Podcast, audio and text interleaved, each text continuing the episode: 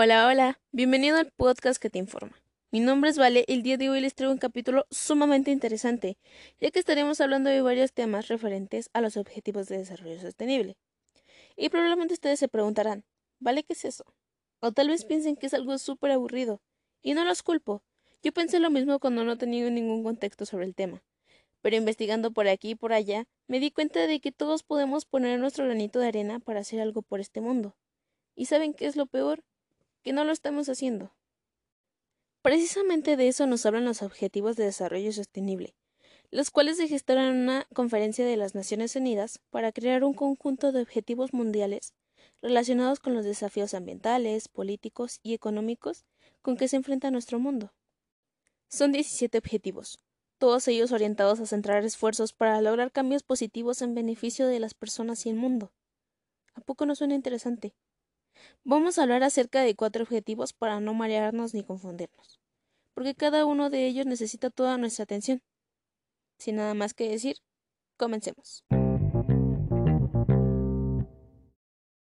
Iniciaré platicándoles un poco del objetivo 3.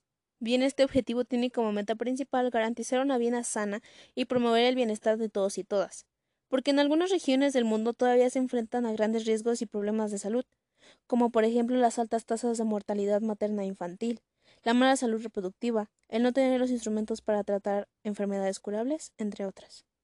Sin embargo, con este objetivo se quiere garantizar una cobertura universal de salud y asimismo facilitar medicamentos y vacunas seguras y eficaces para todos. También se quiere poner fin a pandemias como el SIDA, la tuberculosis, entre muchas otras, y también se quiere reducir en un 70% la mortalidad materna e infantil. La pandemia no solo nos afectó a nosotros que seguimos encerrados en casa, sino también a estos objetivos que se vieron gravemente afectados, pues se tienen que hacer mayores esfuerzos, además de que se necesitan más medicamentos y más personal médico.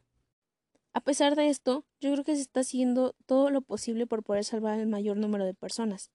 Y aunque no está siendo nada fácil, nosotros podemos contribuir quedándonos en casa, tomando distancia y lavando y sanitizando constantemente todo.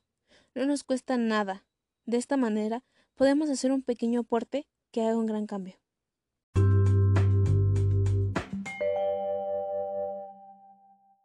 Seguimos con el objetivo 4, cuyo propósito es garantizar una educación inclusiva, equitativa y de calidad, y promover oportunidades de aprendizaje durante toda la vida para todos. Seguramente hemos escuchado que la educación permite que la economía crezca, lo que es primordial y clave para salir de la pobreza aunque en la última década se tienen registros de que 260 millones de niños aún no asistían a la escuela, y lamentablemente ellos no tendrán esta oportunidad de un desarrollo, ya que no tendrán las oportunidades necesarias para sobresalir. De igual manera, la pandemia ha afectado mucho a los estudiantes, ya que las escuelas tuvieron que cerrar para que el virus no se propagara. Actualmente nosotros estamos estudiando en línea, para no parar totalmente los estudios. Sé que es difícil estudiar de esta manera, y aún no estamos acostumbrados pero es cuestión de nosotros ponerle todas las ganas para poder tener un mejor futuro. El sueño de toda nuestra generación es ser rockstars, ¿no?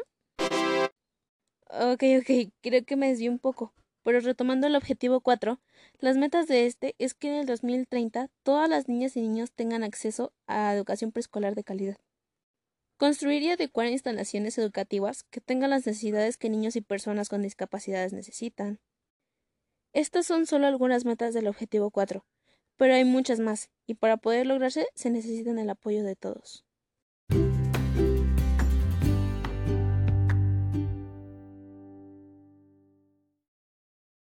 El objetivo 5 busca alcanzar la igualdad entre los géneros y empoderar a todas las niñas y mujeres.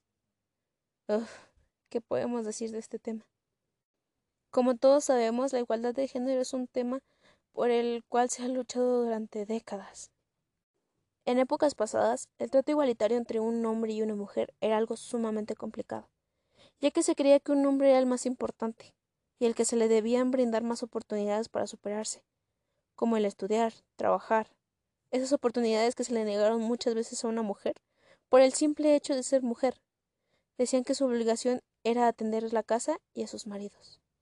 Pero no solo se le negaban las oportunidades a las mujeres, también a los hombres de muy bajos recursos, aunque ellos no recurrían al estudio por la falta de dinero, pero sí a un trabajo. Y a mujeres en este mismo caso de pobreza era aún peor que para una mujer de clase media o alta. Siempre se les dijo que una mujer solo servía para tener hijos, alimentarlos, limpiar la casa y atender en todo a su marido y familia. Pero muchas mujeres rompieron con esto, mostrando que una mujer es capaz de eso y más, logrando acabar una carrera universitaria, trabajando y haciéndolo en varias ocasiones mejor que un hombre. Ahora con más feminicidios, intercambiando niñas a cabo de deudas, para casarse y haciéndolas tener hijos muy pequeñas, sabiendo que su cuerpo es muy chico aún y posiblemente no resistirá, aún negando oportunidades y clasificando a la gente. Nosotros como nueva generación debemos acabar con todo esto, enseñándole a las futuras generaciones valores y respeto a todas y todos sin importar nada.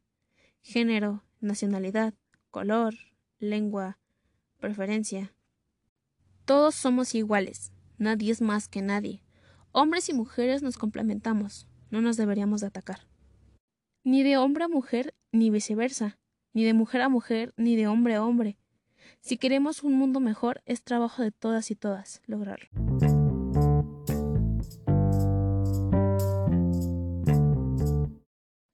Bueno, ya que hablamos del objetivo 5, para finalizar te hablaré del 12. De los objetivos de desarrollo sostenible, este se basa en la producción y consumo responsable. Para poder lograr el objetivo, se necesita tener que reducir la huella ecológica. ¿Qué es la huella ecológica? es la que te dice qué tanto desperdicia cada persona de cosas naturales. Para reducir la huella ecológica, se necesita un cambio en todos los métodos de producción y consumo de bienes y recursos. También hay que mencionar la agricultura, pues es el principal consumidor de agua en el mundo y el riesgo representa el 70% de todo el agua dulce disponible para el consumo. Se debe mencionar que la gestión eficiente de los recursos naturales compartidos y la forma en que se eliminan los desechos tóxicos y los contaminantes son vitales para lograr este objetivo. También es importante instar a las industrias, los negocios y los consumidores a reciclar y reducir los desechos, como asimismo apoyar a los países en desarrollo a avanzar hacia patrones sostenibles del consumo para 2030. El consumo de la población mundial sigue siendo insuficiente para satisfacer incluso las necesidades básicas. Es importante reducir el desperdicio a la mitad, pues es per cápita de alimentos en el mundo a nivel comercio minorista y consumidores para crear cadenas de producción y suministros más eficientes. Esto puede aportar a la seguridad alimentaria que utilice los recursos de manera eficiente.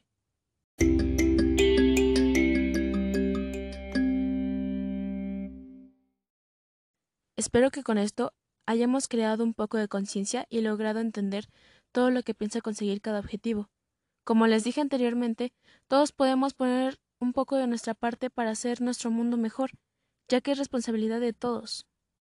Si les interesa el tema, no olviden buscar otras fuentes para ampliar sus conocimientos.